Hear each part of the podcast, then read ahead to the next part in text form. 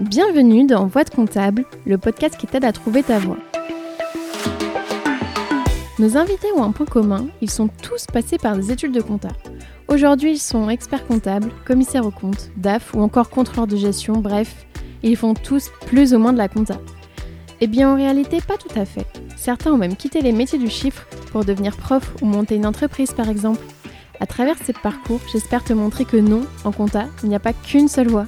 Ce podcast est rendu possible grâce au label Copilote. Le label Copilote, qu'est-ce que c'est? C'est une alliance de cabinets indépendants qui les accompagne dans leur développement RH, marketing, digital, commercial, bref, tout ce dont un cabinet entreprise a besoin. Récemment, ils ont lancé le Lab Recrute, un site sur lequel tu peux retrouver des cabinets labellisés Happy at Work. Si tu veux aller y jeter un œil, le lien est disponible en description. Bonne écoute Bonjour Manon. Bonjour.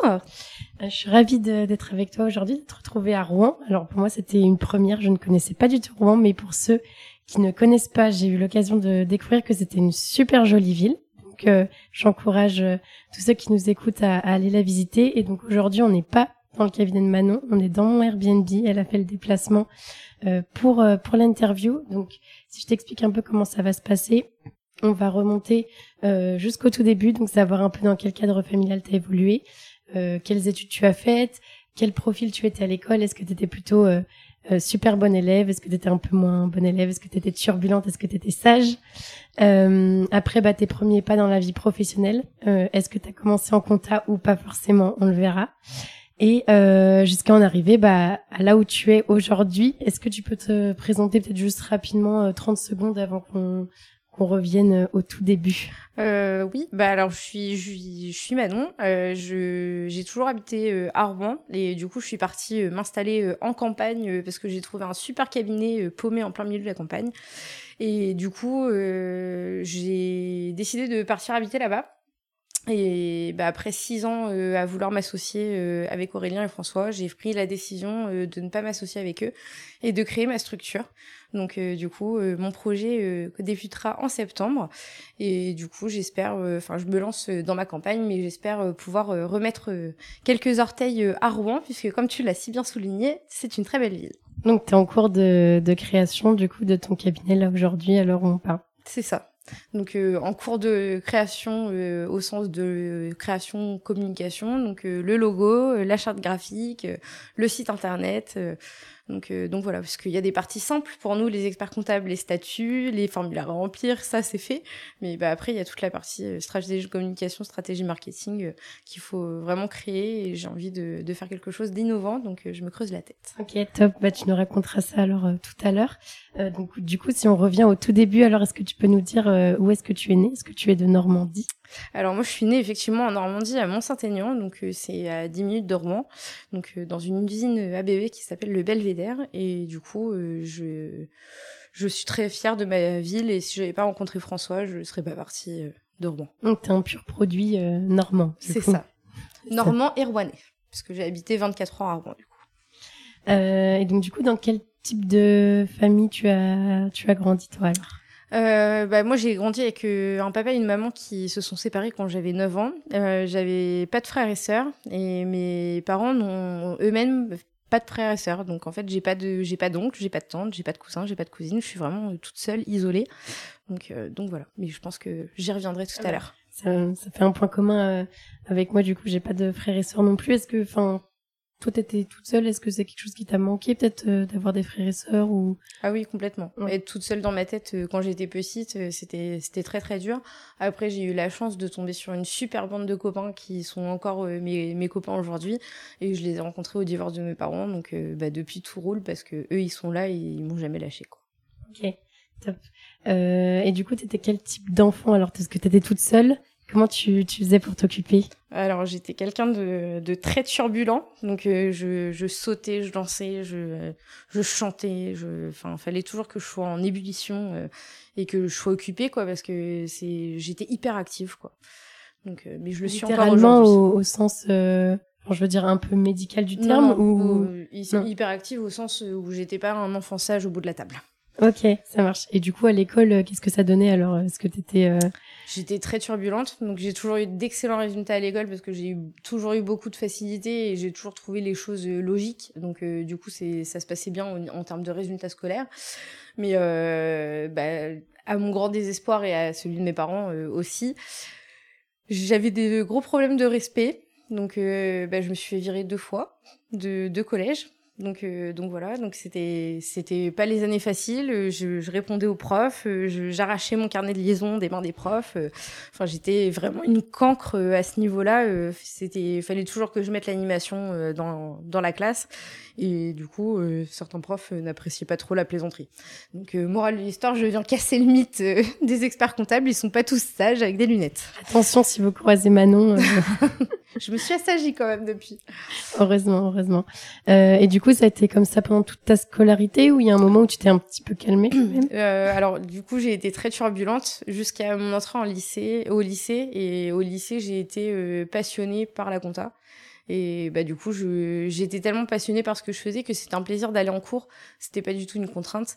Et je pense que bah, l'un l'un avec l'autre, euh, c'est pour ça que je, je, me suis assagie et je me suis je me suis limitée à être une bonne élève euh, sans, sans foutre le bordel du coup, en cours. Ça veut dire que tu euh, avais choisi la voie euh, STMG ça? Ouais, c'est ça. STG CFE, ça s'appelait à l'époque.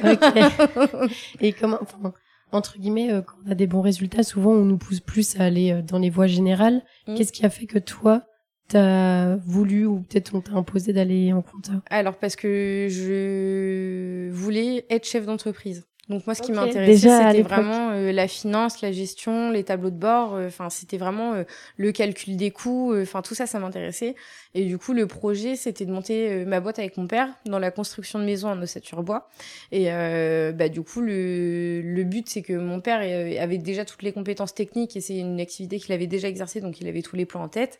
Et du coup, moi, je devais gérer la partie administrative, finance. donc, donc voilà. Donc pourquoi cette voie Mais alors que oui, j'étais très bonne élève, donc on m'a poussé euh, à aller faire des, sections S, euh, mais bah du coup euh, c'était pas ce qui m'intéressait quoi. Et je pense que j'ai vraiment fait le bon choix parce que je me suis retrouvée passionnée de toutes les de toutes les matières que j'ai pu avoir au lycée et si j'avais fait de, des sciences ou si j'avais fait des maths à outrance je pense que je me serais pas du tout autant éclatée dans ma vie et qu'est-ce qui fait que toi tu voulais être chef d'entreprise, est-ce que c'était vraiment ce projet avec ton père ou même s'il n'y avait pas eu le projet, est-ce que tu, te serais vu toi chef d'entreprise? Euh, c'était vraiment le projet avec mon père. En fait, quand j'étais toute petite, euh, j'ai posé des questions bêtes, comme je pense les enfants en posent beaucoup. Mais j'ai demandé à mon père euh, et papa alors, qui est-ce qui gagne le plus d'argent en France? C'est le président de la République? Et mon père a rigolé et m'a dit non, c'est les chefs d'entreprise qui gagnent le plus d'argent en France. Et du coup, je, lui ai dit mais enfin, je comprends pas pourquoi les salariés ils sont pas contents d'aller travailler. Et là, mon père m'a répondu bah c'est parce qu'il y a des chefs d'entreprise qui gardent tout pour eux et qui donnent rien à leurs salariés. Et du coup, aujourd'hui, c'est ce qui fait mon identité. J'ai énormément travaillé sur la répartition de la valeur ajoutée et du coup, comment on pouvait faire en sorte que les salariés viennent travailler euh, heureux euh, dans, dans leur entreprise? Donc, euh, donc voilà, donc ça, ça m'a marqué et je pense que je l'aurais pas fait sans mon père, mais bah aujourd'hui, euh, mon père n'est plus là, mais je le fais quand même. C'est peut-être euh, là où tu t'es dit justement, ok, bah en fait, moi je vais essayer entre guillemets de gagner beaucoup d'argent et de rendre un peu les gens heureux avec ça, dans le sens à mieux répartir la valeur. Alors du coup, moi mon concept de vie c'est pas du tout de gagner beaucoup d'argent. Je veux juste avoir des collaborateurs euh, qui viennent travailler et qui sont heureux de venir travailler. Et j'avais une petite phrase quand j'étais plus jeune. Je disais il est hors de question que je vienne travailler en R8 si mon salarié vient travailler en R5. Bah aujourd'hui je suis toujours dans le même état d'esprit. La création de valeur ajoutée elle se fait mais à, chaque étape du process de production. Et je vois pas pourquoi ce serait la figure de proue euh, qu'on aurait plus que les autres. Quoi ça laisse un peu euh, le suspense pour euh, d'autres sujets qu'on abordera après. Euh, donc là, à ce moment-là, tu es en, donc en bac STT, c'est ça que tu me disais? STGCFE, ouais. STGCFE, pardon. Et donc, euh, donc tu le valides. Mm. Et après, qu'est-ce que tu fais? Parce que du coup, on pourrait se dire, si tu veux être plus dans chef d'entreprise, est-ce que tu vas peut-être en école de commerce? Est-ce que tu vas en DCG Enfin, quel est ton choix? Comment tu fais? Alors moi je voulais travailler. C'était euh, le truc que je voulais faire. Donc euh, du coup euh, je voulais faire un BTS en alternance parce que je voulais travailler tout de suite. BTS compta du coup? Voilà, c'est ça. Et du coup, mes profs m'ont dissuadé. Donc, c'était ma prof de gestion, ma prof de droit, ma prof d'éco, qui m'ont dit ce serait gâcher tes compétences de partir dans, en BTS. Et du coup, elles m'ont orienté vers un DCG. Donc, je leur ai dit, OK, mais moi, je veux un DCG en alternance parce que je veux travailler. Donc, euh, il y avait deux classes de DCG alternance première année qui existaient en France, une à Lille, une à Paris, à l'École nationale de commerce de Paris. J'ai traîné ma mère à l'École nationale de commerce de Paris pour faire la porte ouverte et déposer mon dossier. Il y avait, je crois, 200 candidatures et sur 200 candidatures, ils en prenaient 20. J'ai été prise, mais impossible de trouver un cabinet. Qui, parce que c'était pas c'était pas connu en fait sûrement quand j'ai postulé et que je leur expliquais qu'il y avait un DCG alternance première année euh, les gens ils voulaient pas euh, ils disaient que ça existait pas parce qu'ils connaissaient que le DCG du Greta qui commence en deuxième année et du coup, je suis partie faire des entretiens euh, sur Paris, alors que j'ai toujours été une, une campagnarde de, nature. Et bah, du coup, euh, sur Paris, euh, ce qui leur faisait peur, c'est que quand ils me disaient, mais vous allez prendre un, appartement à Paris, bah, je leur disais, non, non, non, je vais rester dans ma campagne, je vais faire la route tous les jours. Et puis, bah, du coup, ça les a effrayés. Donc je pense que j'avais la mauvaise stratégie à l'époque. De toute façon, je suis toujours pas prête à partir habiter à Paris. Et du coup, comment t'as fait? Est-ce que t'as trouvé quand même un job pour satisfaire ton envie de, de travailler? Voilà. Alors on y vient.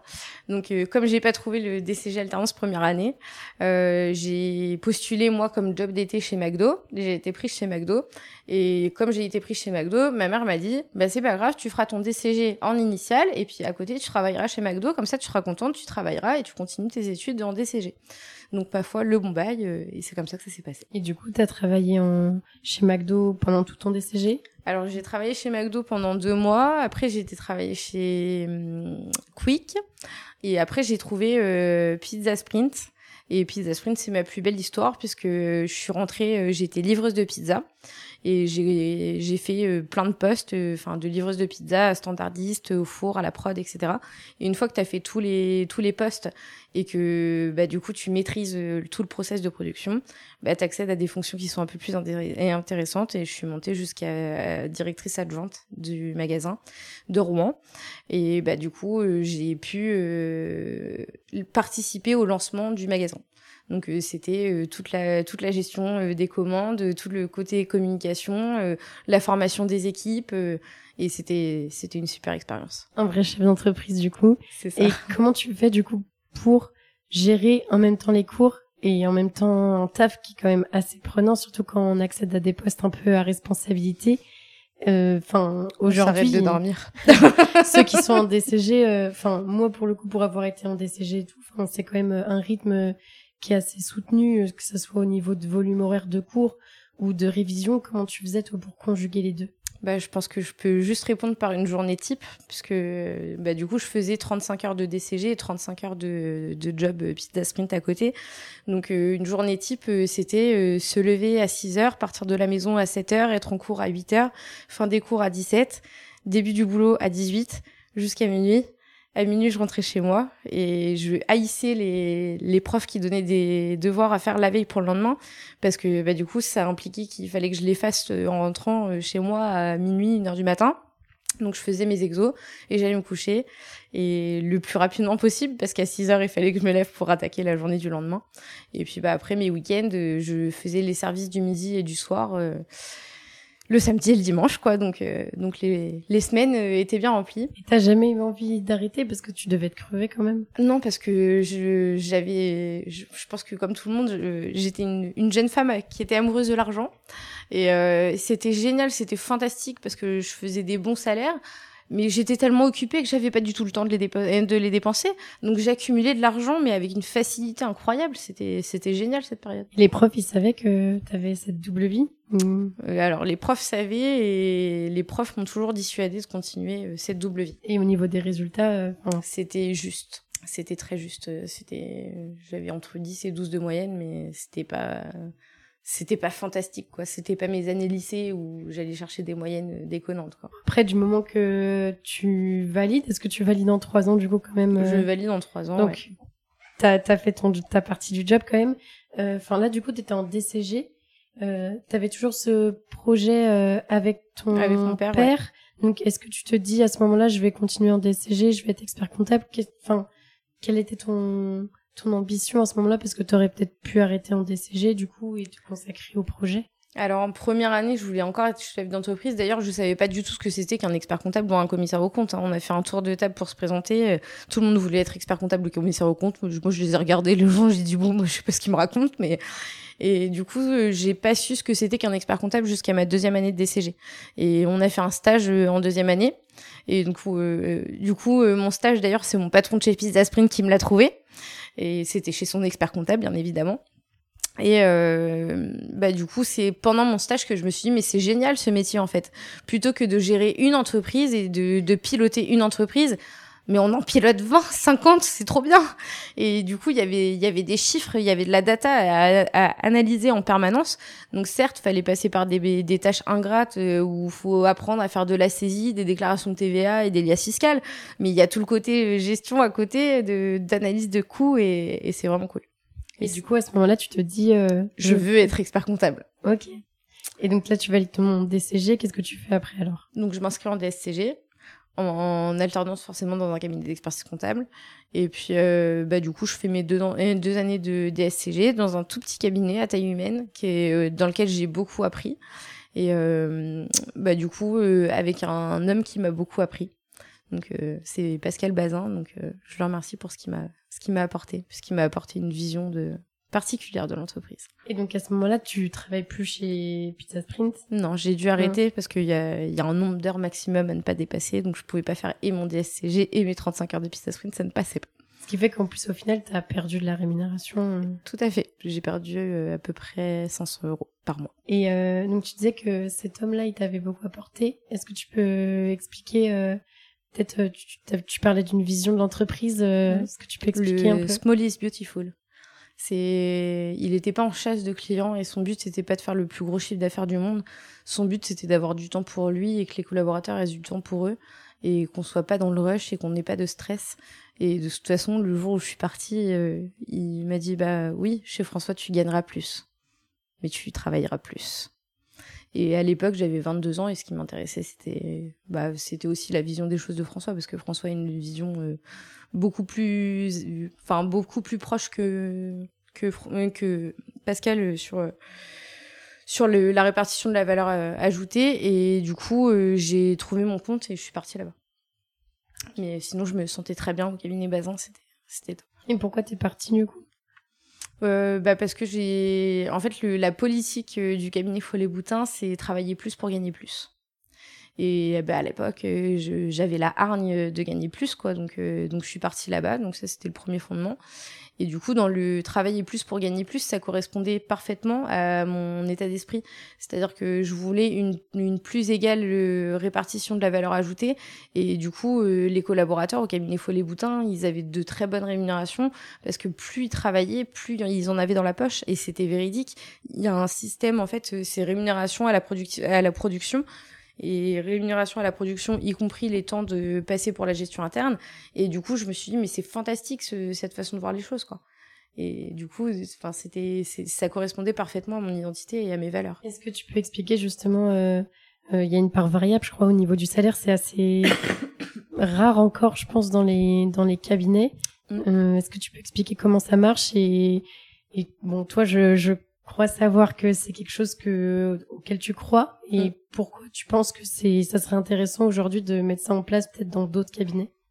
Euh, alors le mode de calcul, c'est que euh, on prend le chiffre d'affaires généré par le collaborateur moins les temps passés euh, par la saisie plus les temps passés pour la gestion interne. Tout ça, ça donne la production.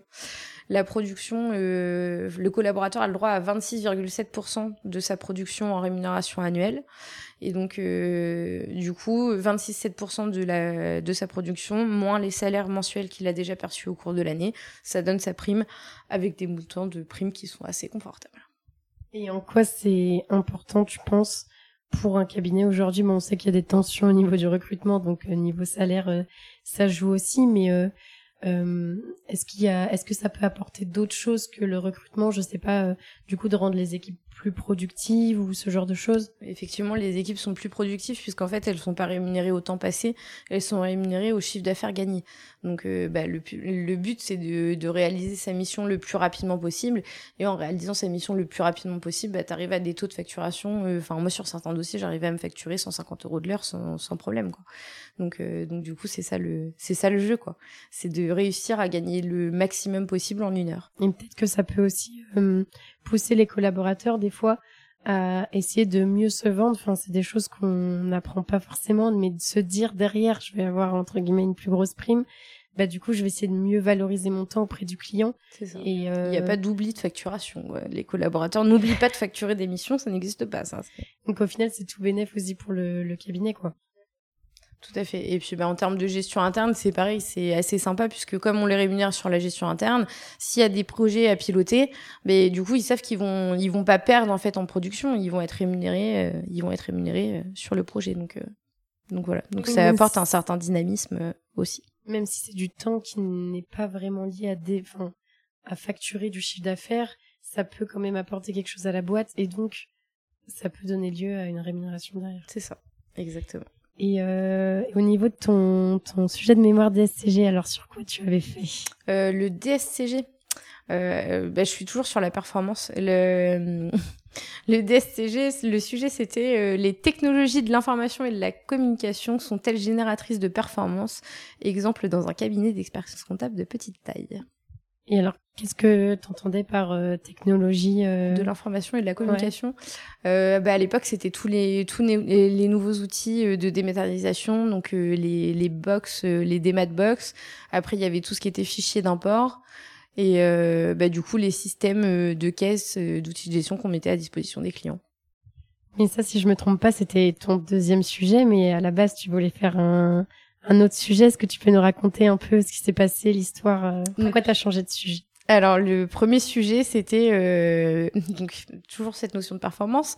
L'ouverture du capital aux salariés était génératrice de performance, et donc euh, le but c'était de l'aborder au point de vue micro et macroéconomique, donc de montrer l'intérêt et pour le, les personnes en tant que telles, et l'intérêt aussi pour les gouvernements et pour le système, euh, le système dans lequel on vit quoi.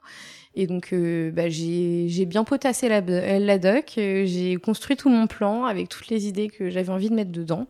Et le jour où je suis arrivée, bah, rendez-vous avec ma prof pour valider mon plan, elle m'a dit bah, là, ça va pas le faire, quoi. T'as 50 pages, mais là, ce que tu nous as sorti comme plan, c'est un plan de 300 pages, c'est un plan de thèse. Donc euh, ma foi, j'étais un peu déçue. Elle a sélectionné une petite partie et du coup, elle m'a dit tiens, si t'écris juste sur cette petite partie-là, normalement, t'arrives à tenir sur 50 pages. Mais c'est pas ce que je voulais faire, donc j'ai complètement changé. Au dernier moment, j'ai changé en février pour déposer en mai. Et qu'est-ce qui t'a donné l'idée de faire ce sujet-là euh, à la base du coup? Parce que dans le dans le l'histoire avec mon papa euh, sur le fait de mieux répartir la valeur ajoutée, je me suis sacrément creusé la tête pour savoir comment est-ce qu'on pouvait répartir la valeur ajoutée euh, aux salariés, enfin en impliquant les salariés. Et du coup j'ai trouvé l'ouverture du capital aux salariés. Et du coup je, je voulais vraiment euh, démontrer que l'ouverture du capital aux salariés ça génère des gains de performance parce que les salariés ils sont propriétaires d'une petite partie de l'entreprise donc le et qui s'investissent plus de fait.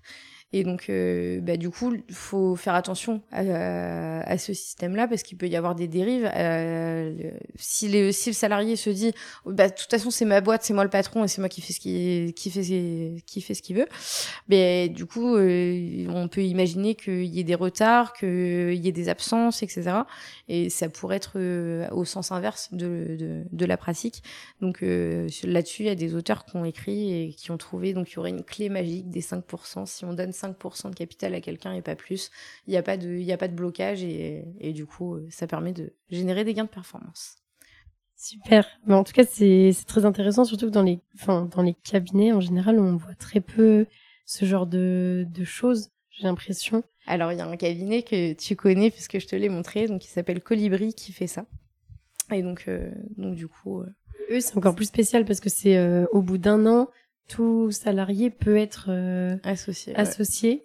Ouais. Enfin, il y a des pour des comptes, c'est pas de dire euh, il faut absolument faire ça, mais c'est juste donner des pistes de se dire euh, il y en a qui le font, donc c'est pas forcément impossible. Après, pas forcément faire au bout d'un an, quel pourcentage on donne, ça peut être au bout de trois ans, au bout de cinq ans, ou juste de savoir que ça existe mm. ça peut donner des pistes parce que des fois, c'est vrai qu'en ce moment, le problème, c'est plutôt la fidélisation mm. des collaborateurs. Il y a Audace qui fait ça, le cabinet d'Anaïs. Audace euh, avec un O Ouais. Ou... Ok. Donc, euh, qui... ça pourrait être tes prochaines interviews, ma foi. qui qui associe des salariés, ouais. Pareil euh, au bout de très peu de temps ou? Alors ça, j'en sais pas plus, mais tu demanderas à Anaïs, elle ah. t'en parlera beaucoup Faudra mieux que je l'interviewe alors. Euh, mais comme quoi, il y a des choses qui sont faites des fois par des cabinets et on ne sait pas que ça existe, donc on se dit bah non, c'est impossible que ça se passe. Mais en fait, euh, ça existe, donc il faut en prendre, il faut prendre des idées un peu ici et là. Euh, et du coup, là, tu étais en DSCG. Euh, c'était quoi tes missions alors en alternance du coup? Oula, c'était euh, donc il y avait quand même toujours une question de productivité. J'avais le droit de faire des bilans si j'avais fini la saisie des dossiers. Donc euh, mon, mon objectif c'est la saisie des dossiers dès le matin. Voilà, c'est ça. C'était mon objectif, euh, c'est qu'il n'y ait plus un seul dossier à saisir sur la table des dossiers à saisir, de façon à pouvoir attaquer, et pouvoir faire des bilans. Donc donc du coup j'ai Françoise qui m'a formée pendant deux ans et voilà. Et je faisais du, du CAC aussi parce que Monsieur Bazin il faisait euh, il faisait du CAC et du coup il a il me ramenait tout le temps des fichiers Excel euh, à traiter. Euh. Puis comme je suis une grande amoureuse d'Excel, je m'amusais. Et du coup ça t'a conforté dans ton envie de devenir expert comptable? Oui et non. Plutôt plutôt les Follet Boutin. Euh, donc là tu, tu valides ton DSCG, tu le tu le valides du premier coup aussi? Euh, non, j'ai repassé une épreuve euh, six mois plus tard. Je suis arrivée chez Follet Boutin et, bah, grande surprise, j'ai foiré le contrôle de gestion management. Donc, du coup, je l'ai repassé à l'Antec. Et Pourtant, la gestion de la performance. Voilà, c'est ça. Bah, alors, je suis tombée sur une année où il y avait toutes les théories de management à connaître par cœur et ça ne m'a pas aidé. Ok, et donc là, tu le vis comme un échec ou tu te dis c'est pas grave je le vis en me disant c'est pas grave puisque euh, mon papa m'a toujours dit quand je suis partie quand je suis rentrée dans la filière et que je lui ai dit que euh, expert comptable c'était bac plus 8 il m'a dit mais enfin de toute façon euh, cherche pas à avoir un bac plus 8 ça sert à rien. Les gens après ils sont surdiplômés ils, ils trouvent pas de travail. Donc euh, bon ce qui est pas le cas dans notre profession mais enfin nous on, savait pas dans la famille ce que c'était qu'un expert comptable. Donc du coup il y avait ce genre de réflexion. Et bah du coup non je l'ai pas vu comme un échec puisque de toute façon j'avais la hargne et je savais très bien que j'allais l'avoir. Ok, donc tu passes, euh, quand tu fais une année, on va dire en plus, euh, tu tu testes pas de t'inscrire au stage. Si tu peux t'inscrire euh, à 5 mais, euh, mais non. Euh, du coup, tu, une fois que tu valides ton DSCG, euh, tu t'inscris au stage directement. Ouais. Ouais, c'était une évidence pour toi. Oui, tout à fait je me suis, bah, c'est comme ça que je me suis retrouvée euh, à être inscrite sur la session de janvier, donc là où il y a personne. Mais euh, bah, du coup, parce que j'ai eu mon, en fin de compte, j'ai été diplômée du DSCG euh, en juin, en juin. Non, ça en juin. Bah parce que je suis passée par l'Intec. Et du coup, ah, ça, c'est une astuce à donner parce que... Bah, explique alors comment ça marche. Donc, en fait... La fraude. non, non c'est pas de la fraude, c'est une astuce. En fait, l'idée, c'est que l'Intec il y a deux sessions pour le, les diplômes, une session en juin et une session en octobre. Et du coup, ça me permettait d'avoir mon diplôme avant la session d'octobre et de pouvoir m'inscrire sur la session de janvier au DEC. Et si j'avais pas, si j'avais attendu les épreuves d'état, et du coup, je me serais retrouvée euh, inscrite, mais qu'en juillet, de, en juillet, euh, je cherche les dates, mais en juillet 2019, je crois. Non, c'est pas ça, 2018. Je savais pas qu'il y avait deux sessions euh, pour le mhm. du coup. C'est ça. Exactement. Donc euh, bah, c'est la bonne astuce, faut la connaître. Hein. Faut pas faut pas laisser passer quoi. Bah, ceux qui nous écoutent, euh, si vous galérez à valider votre DSCG, n'hésitez pas du coup. donc là, tu t'es stagiaire DEC. Est-ce que à ce moment-là, du coup, je suppose que tes missions, elles ont quand même un peu évolué? Peut-être que tu avais le droit de faire des bilans même sans faire la saisie. Bah, je faisais plus de saisie du tout, du coup. Et euh, ouais, j'ai pris euh, plein de missions. Je suis arrivée et la première mission qu'on m'a confiée, c'est responsable qualité. Donc euh, du coup, on m'a on m'a donné toute la paperasse et on m'a dit tiens la revue direction qualité, c'est la semaine prochaine. Bon, d'accord. Donc il a fait que je me mette tout ça dans, dans la tête et puis bah après on avait l'intervention de Bureau Veritas qui venait faire notre certification. Moi j'y connaissais rien du tout donc j'ai bien potassé. Et puis bah après j'ai fait j'ai fait plein de choses bah, de vrai chef d'entreprise. J'ai assuré la communication du cabinet, j'ai assuré la facturation du cabinet. Et puis, bah, au-delà de ça, j'avais mes missions d'expert comptable stagiaire. Donc, je faisais tous les prévisionnels d'Aurélien, je faisais toutes les créations. Donc, j'ai fait beaucoup de juridique et de prévis. Et puis, bah, après, j'ai eu ma première période fiscale sous, sous l'égide de, de travailler plus pour gagner plus. Et je me suis rendu compte que les journées étaient plutôt très longues. Est-ce que tu peux expliquer en quoi ça consiste euh, d'être responsable qualité? Parce que moi, tu vois, je sais pas en quoi ça consiste vraiment. Alors, euh, nous, on était, enfin, moi, j'étais responsable qualité au sens de l'ISO 9001. Donc euh, l'idée c'est qu'il faut organiser tout le process de production de façon à ce qu'on puisse avoir euh, les bénéfices de l'amélioration continue. Donc euh, il y a plusieurs plusieurs choses dans l'ISO 9001 qui qui ressortent. Dans les choses les plus bénéfiques pour le cabinet, il y a les audits internes.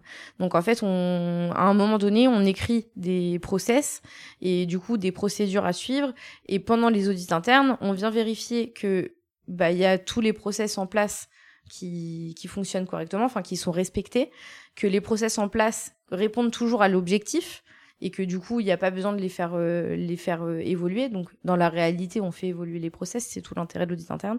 Et du coup de venir voir les dysfonctionnements constatés au cours de la réalisation de la mission, voir si c'est un dysfonctionnement qui est qui est euh, récurrent et important. Et si c'est récurrent et important, bah de venir mettre en face des process pour que ça se réitère pas quoi. Ok, super intéressant. Donc, du coup, tu disais euh, qu'il y avait Bureau Veritas euh, qui allait venir, etc. Est-ce que tu peux expliquer ce que c'est et ce qu'ils venaient faire du coup au cabinet? Donc du coup, ça c'est l'audit externe. Donc l'idée c'est que c'est un, une personne qui est spécialisée dans le dans la qualité qui vient faire un audit externe, donc contrôler que on respecte la norme. Et donc du coup, dans le respect de la norme, bah, tu as plein de choses à faire. Euh, enfin, c'est les audits internes, euh, les revues de direction, et du coup, s'assurer que toutes les, tous les process euh, sont, sont respectés, sont à jour, et qu'on continue à faire vivre l'ISO 9001 au sein du cabinet. Donc ça dure pas très longtemps, le gars, il vient une journée, mais voilà. Et c'est un, enfin, une espèce de tiers certificateur qui n'est pas spécialisé forcément dans les cabinets. C'est ça, exactement. Donc c'est d'autant plus intéressant puisqu'en fait le, le gars en question, il a fait plein d'activités différentes avec des structures de petite taille des structures, et des structures de grande taille. Et en fait, au cours des échanges, il nous donne des exemples de ce qu'il a pu rencontrer euh, dans d'autres entreprises. Et il y a des choses qui sont adaptables en fait à la vie du cabinet. Et bah c'est hyper intéressant parce qu'en fait, euh, on arrête d'avoir la tête dans le guidon et on se pose et on se dit, on fait quoi demain et on fait comment pour produire mieux demain? Et il y a, enfin, j'ai toujours été très important très très intéressé par la performance. Et du coup, pour moi, le principal gain, bah, c'est la performance. Et en plus, c'est un, enfin, tu vois, le fait de se dire, ouais, on se pose et on réfléchit à comment on fait les choses, je trouve que dans encore peut-être beaucoup de cabinets ou trop de cabinets, on prend pas forcément ce temps-là parce qu'on n'a pas le temps. Enfin, on, slash, on le prend pas. J'aime pas dire euh, on n'a pas, le temps, mais euh, et du coup, toi, tu, enfin, j'avais jamais entendu parler de cette norme, donc je pense qu'il y a très peu de cabinets en France qui l'ont. Je sais pas si tu as des stats ou des. Euh, il y a 169 cabinets euh, qui l'ont. Ouais.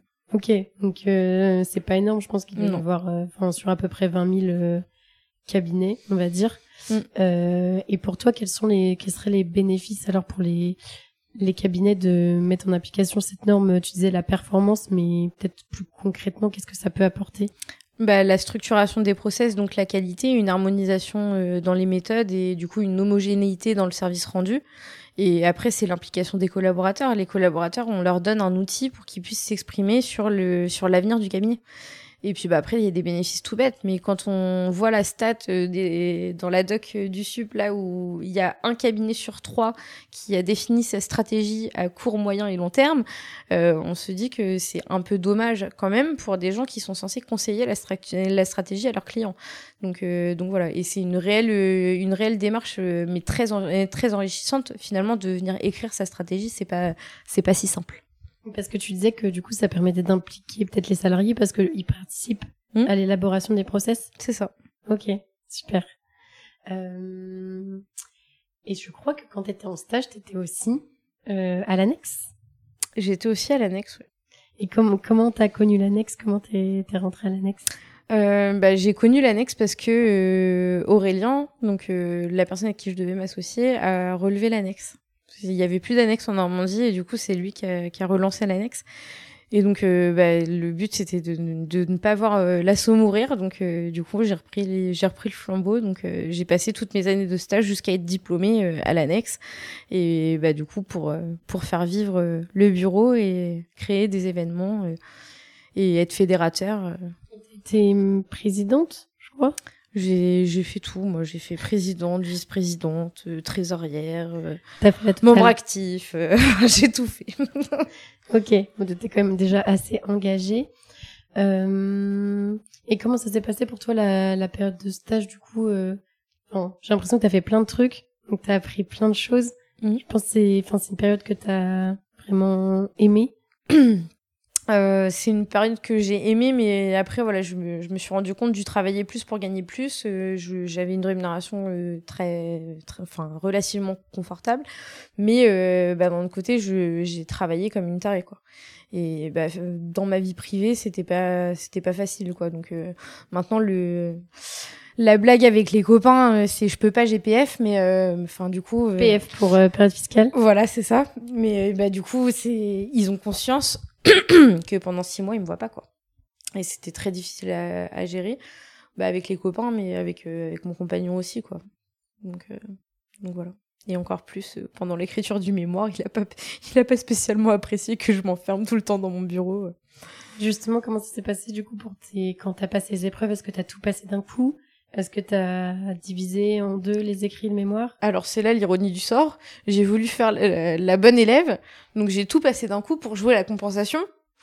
Et je suis sortie des écrits et je me suis dit c'est pas possible, je, validerai jamais les écrits.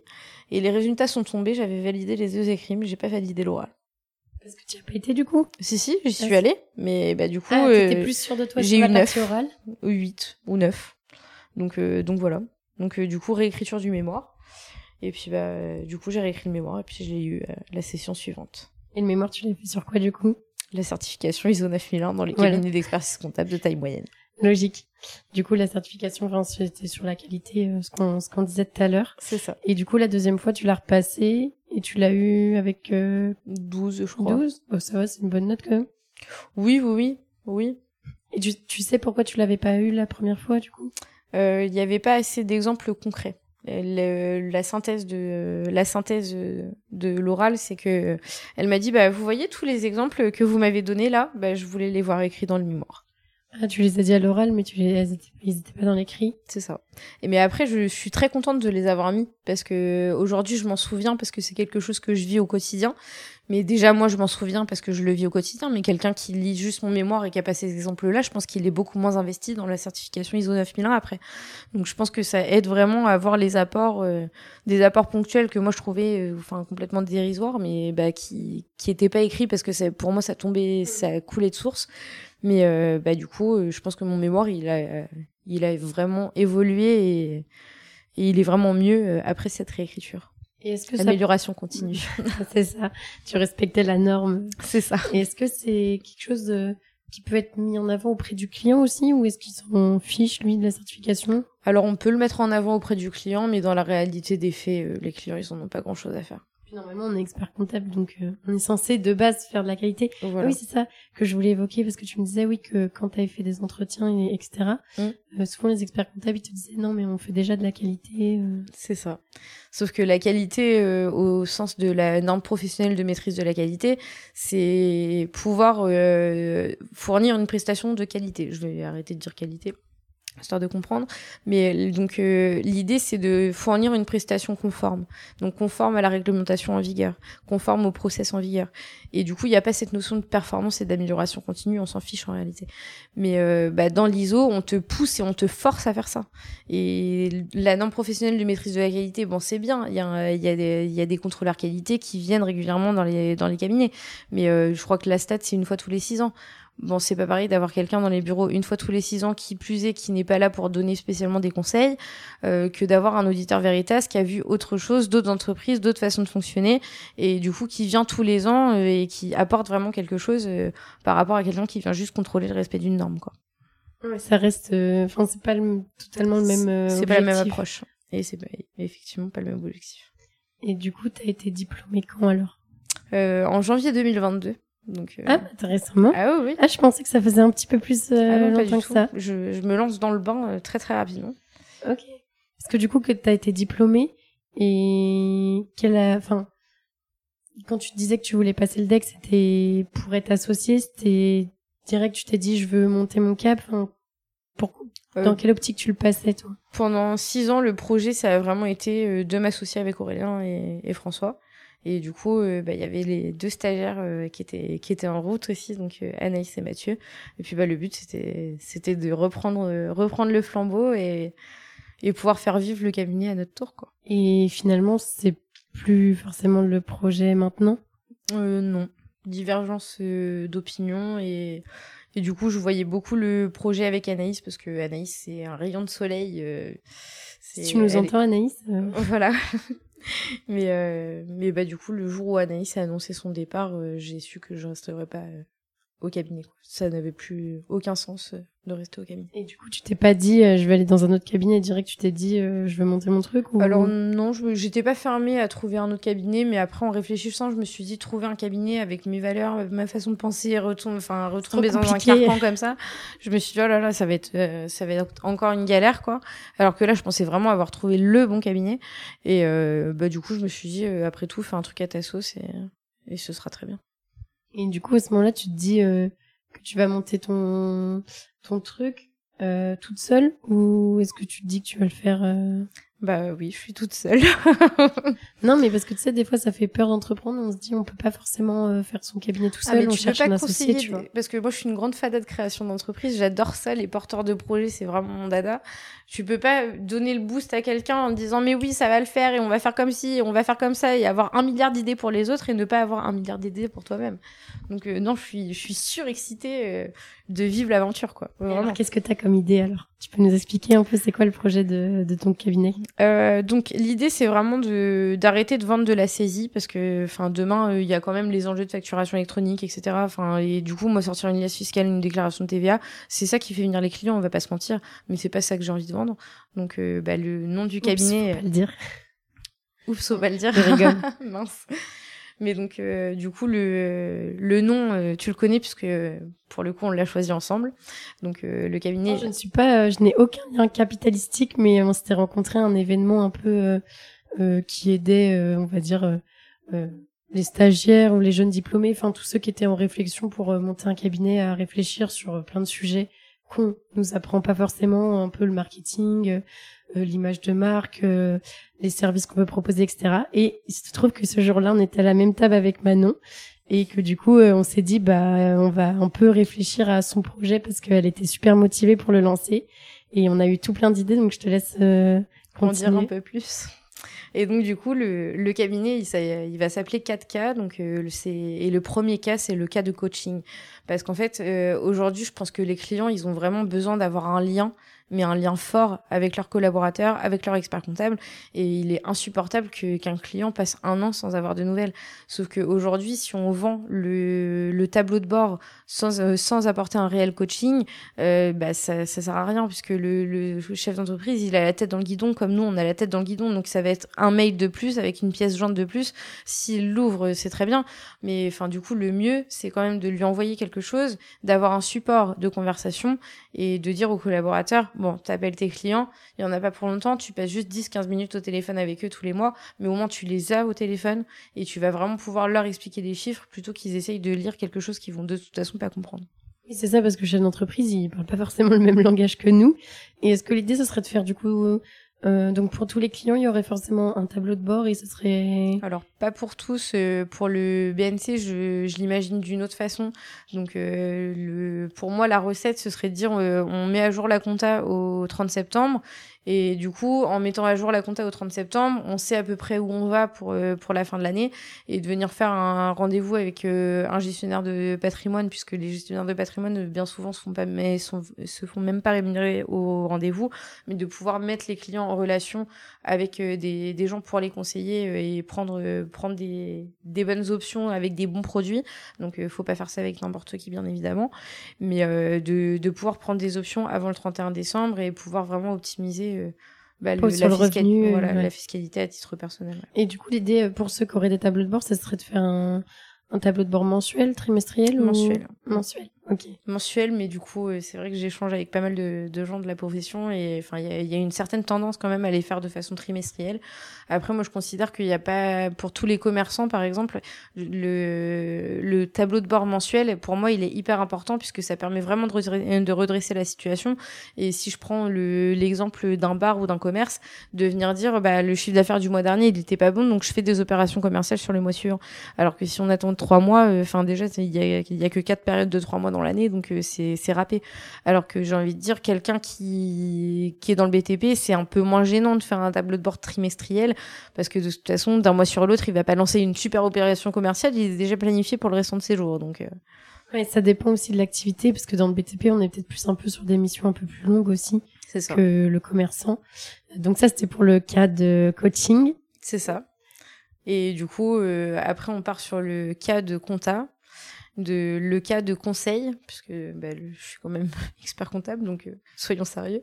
Et puis euh, le cas de qualité puisque bah, mon objectif euh, c'est de pouvoir déployer la norme ISO 9001 donc euh, dans dans d'autres cabinets.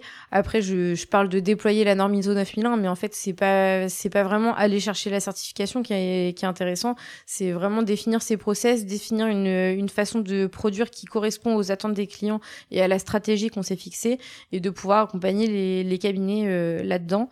Et je suis convaincue que en étant euh, consultante extérieure au cabinet, c'est ce qui fera avancer les choses, puisque bah moi, je vais prendre le temps de pouvoir contacter les équipes et de pouvoir faire avancer le alors que quand on est dans l'entreprise, bien souvent, on a la tête dans le guidon, la tête sous l'eau, et on a autre chose à faire que de s'intéresser au process de qualité.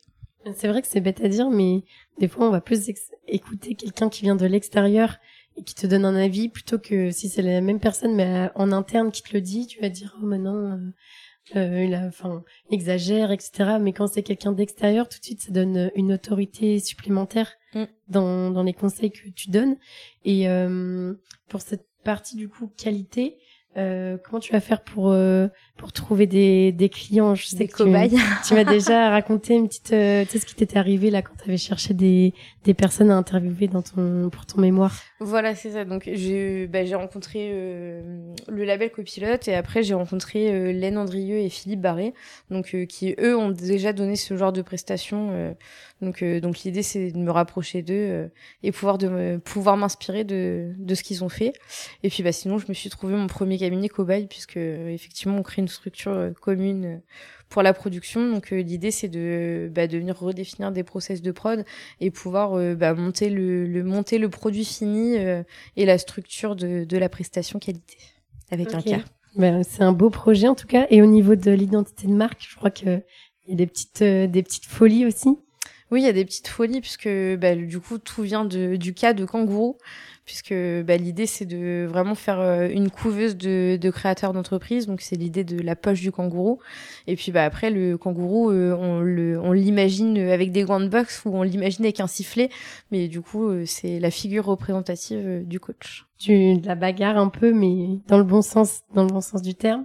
du coup maintenant t'es plus à l'annexe puisque t'es diplômé. Mm-hmm. mais du coup t'es passé à l'assaut du dessus. C'est CJEC. Est-ce que tu peux expliquer ce que c'est CJEC Alors le CJEC, c'est le club des jeunes experts comptables, donc euh, et mémorialistes, hein, parce que on n'en parle jamais assez, mais euh, les mémorialistes sont aussi invités. En fait, c'est une cible partagée entre l'annexe et le CJEC, donc euh, sont invités à venir partager euh, les moments des CJECiens.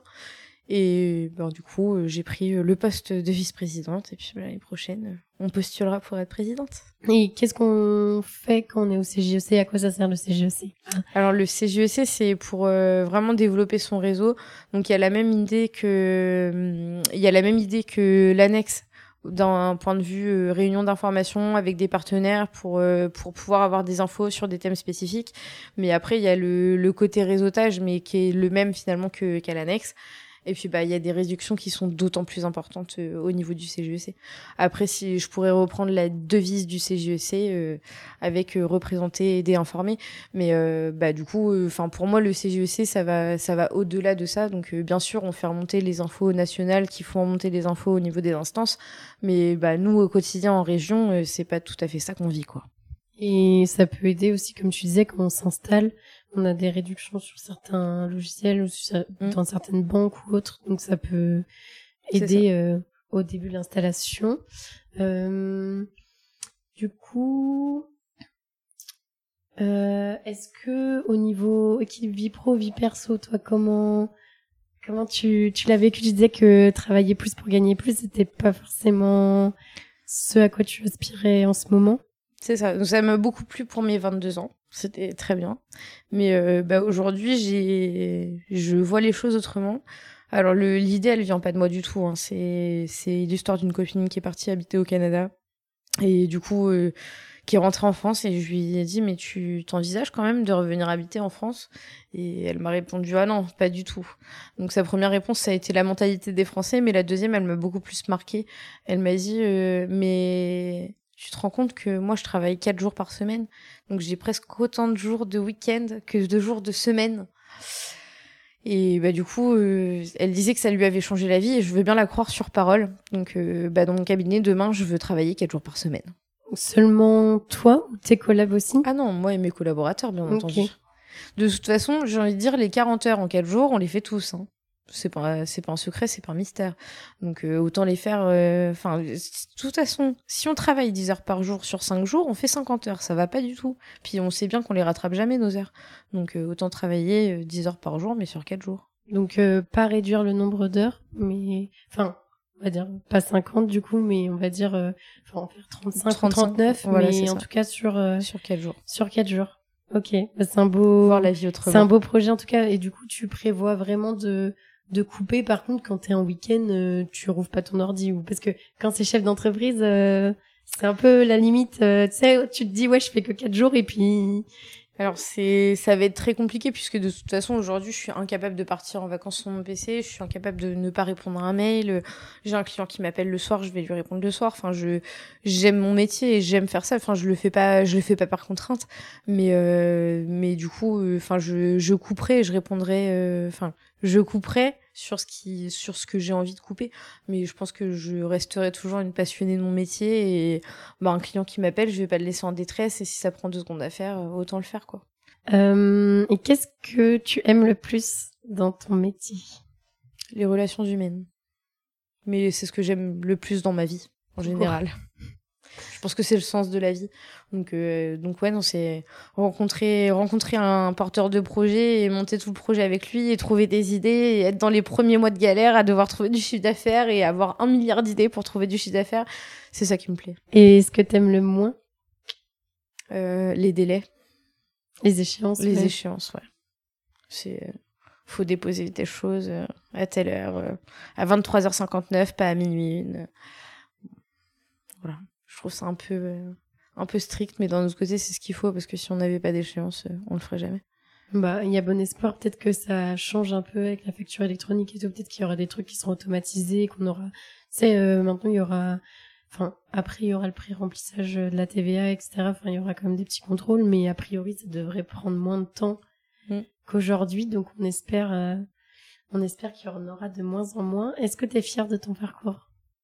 Ouais, ouais, ouais sans aucune hésitation. Je suis très fière. Et c'est pas fini. Non. Alors quels sont tes quels sont tes projets là? Tu vas monter ton cab. Alors quand est-ce que ça démarre? Euh, En septembre. 1er euh, septembre? euh, Pas 1er septembre. Je pense que ça va être fin septembre, début octobre. Donc disons 1er octobre, comme ça il y aura pas de déception. Parce que s'il y a des cabinets qui veulent que tu interviennes pour la qualité, faut leur dire à partir de quel jour ils peuvent t'appeler Manu. Tout à fait. Bah, à partir du 1er octobre, je suis dispo, mais vous pouvez me contacter euh, dès maintenant, il n'y a pas de problème. Je peux faire des rendez-vous euh, et je peux rencontrer des prospects euh, dès maintenant.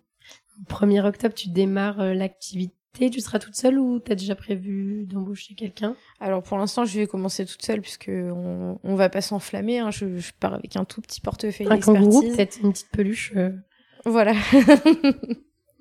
mais voilà, je, je, vais avoir mon copain kangourou et, ce sera bien pour commencer. Et puis, bah oui, j'espère pouvoir embaucher euh, un collaborateur euh, assez rapidement. Et après, quels sont tes projets euh, à terme du coup? Est-ce que tu t'es dit, bah, dans cinq ans, je voudrais avoir telle taille de cabinet? Ou est-ce que tu te dis, je voudrais avoir X clients, X chiffre d'affaires? Ou je voudrais passer de la semaine de quatre jours à trois jours? Non, quels sont tes... Enfin, est-ce que tu as une vision un peu de ce que tu vises ou... Tout à fait. Pas? Je, je sais que je veux 6, 10 collaborateurs maximum. Je veux vraiment une petite équipe. Je veux une super entente. Ce qui compte pour moi, c'est l'ambiance de travail. Je veux que les gens ils soient détendus. Et je veux qu'ils fassent des missions euh, qui leur procurent du bonheur. détendent. Voilà, c'est ça. je veux vraiment qu'ils se sentent bien et qu'ils aient la même passion que moi pour les, pour les entreprises, quoi. Donc, euh, donc voilà. T'as pas du tout en fait de d'ambition. euh, Enfin, je veux dire, euh, du coup, toi, limite, tu te dis, euh, je veux maximum cette taille-là. Bon, après, tu dis 10, je pense que c'est un ordre de grandeur. Mais du coup, ton ambition, c'est pas du tout d'avoir un cabinet de 100 personnes ou de... Ah non. Enfin, Pas du tout. C'est, bah, en fait, ce qui est rigolo, c'est que dans mon parcours, j'ai fait mon stage dans un cabinet de 50 collaborateurs. Après, j'ai fait euh, bah, mon DSCG en alternance dans un cabinet avec 5 collaborateurs. Et après, je suis arrivée au cabinet Follet-Boutin. Et du coup, c'était très intéressant d'arriver au cabinet Follet-Boutin parce que je suis arrivée, j'étais la 13e salariée. Et justement, je me disais, en fait, à quel moment ça dérive? C'est quoi la taille à ne pas dépasser? On a été beaucoup trop vite. euh, On est passé de 13 à 30 en 5-6 ans. Donc euh, je sais pas dire aujourd'hui ce que c'est la taille à laquelle ça dérive. Mais ce qui est sûr, c'est que je veux pas passer les 10. Mais je veux pas passer les 10 parce que j'ai envie d'avoir un confort de vie. Et enfin, je... Voilà. Ce qui m'intéresse, c'est pas l'argent ou c'est pas de pouvoir me pavaner en disant euh, moi je sors X millions de chiffre d'affaires. C'est pas du tout ça ma stratégie. Euh, J'ai j'ai vraiment pouvoir, euh, envie de pouvoir euh, bah, répondre, euh, répondre aux attentes de mes clients et pour que mes clients soient satisfaits, il faut que mes collaborateurs soient satisfaits. Donc euh, j'ai juste envie de créer un petit, un petit paradis quoi. Parce que je pense que à partir d'une certaine taille, au niveau de la culture d'entreprise, de l'ambiance, etc., enfin, c'est compliqué. Déjà, même quand on a 10 personnes, que les 10 s'entendent toutes bien entre elles. Et du coup, plus tu augmentes la taille, forcément, tu vas forcément avoir des gens qui vont pas s'entendre. Mm. Donc, qui, potentiellement, tu vas avoir une détérioration de l'ambiance de travail, de la productivité, peut-être. C'est ça. Donc, euh, T'as tout compris. donc, euh, C'est bon, bah, exactement c'est ça. toi qui as tout compris maintenant. on va faire que des petits cabinets. C'est ça. Expert comptable indépendant. Euh, et du coup, est-ce que si c'était à refaire, est-ce qu'il y a des choses que tu ferais différemment ou pas? Non, je pense que je ferai la même chose. Je pense que je bosserai euh, les théories de management de mon DSCG. Pour pas, euh, Pour pas pour le perdre six valider. mois, euh, ouais. Mais euh, sinon, je pense que je referai tout pareil. Exactement pareil. Bah, ça, ça se voit que tu as un peu trouvé, ta voix entre guillemets, ce que tu, ce que tu veux faire, ce que tu aimes faire. Donc, enfin, c'est le principal, euh, je trouve. Tout à fait. Et, euh, et si tu avais un conseil à donner alors à la Manon qui a 20 ans, donc là, elle a 20 ans, elle est chez, elle est en DCG, elle est chez Pizza Sprint, Mm. c'est ça? Ouais. Alors, qu'est-ce que tu lui dirais? Alors, à l'époque, elle voulait gagner, elle voulait travailler plus pour gagner plus. Mm. Est-ce qu'elle se doute que quelques années plus tard? Elle sera expert comptable, non, elle se doute pas du tout. Et si je devais donner un conseil euh, à la Manon euh, qui a 20 ans, euh, je lui dirais profite de ta vie. Arrête de vouloir bosser comme une tarée, profite de ta vie. Bah, c'est un super conseil, je pense. J'espère que elle t'entend ou sinon que toutes les petites Manon qui, qui nous entendent euh, prenons, pen- pardon, prendre en compte ce conseil. Bah, écoute, je te dis merci beaucoup, Manon, pour ce, pour ton temps. C'était très intéressant. Mais merci à toi, Julie, pour ta bienveillance et tes questions très pertinentes. Allez, salut. Salut Félicitations, tu as été au bout de cet épisode. Tu peux m'envoyer un message sur LinkedIn ou Instagram pour me dire ce que tu en as pensé. Des suggestions de profils sont aussi les bienvenues. Si tu veux m'aider à faire connaître le podcast, tu peux le noter 5 étoiles sur Apple Podcast ou le partager à deux amis, c'est gratuit. La semaine prochaine, on quitte un peu le monde de la compta pour découvrir le parcours de Philippe, qui a été collaborateur comptable fut un temps. Il est aujourd'hui ingénieur commercial chez ACD, un logiciel de production comptable. Pour découvrir le prochain épisode, je te donne rendez-vous dimanche prochain à 10h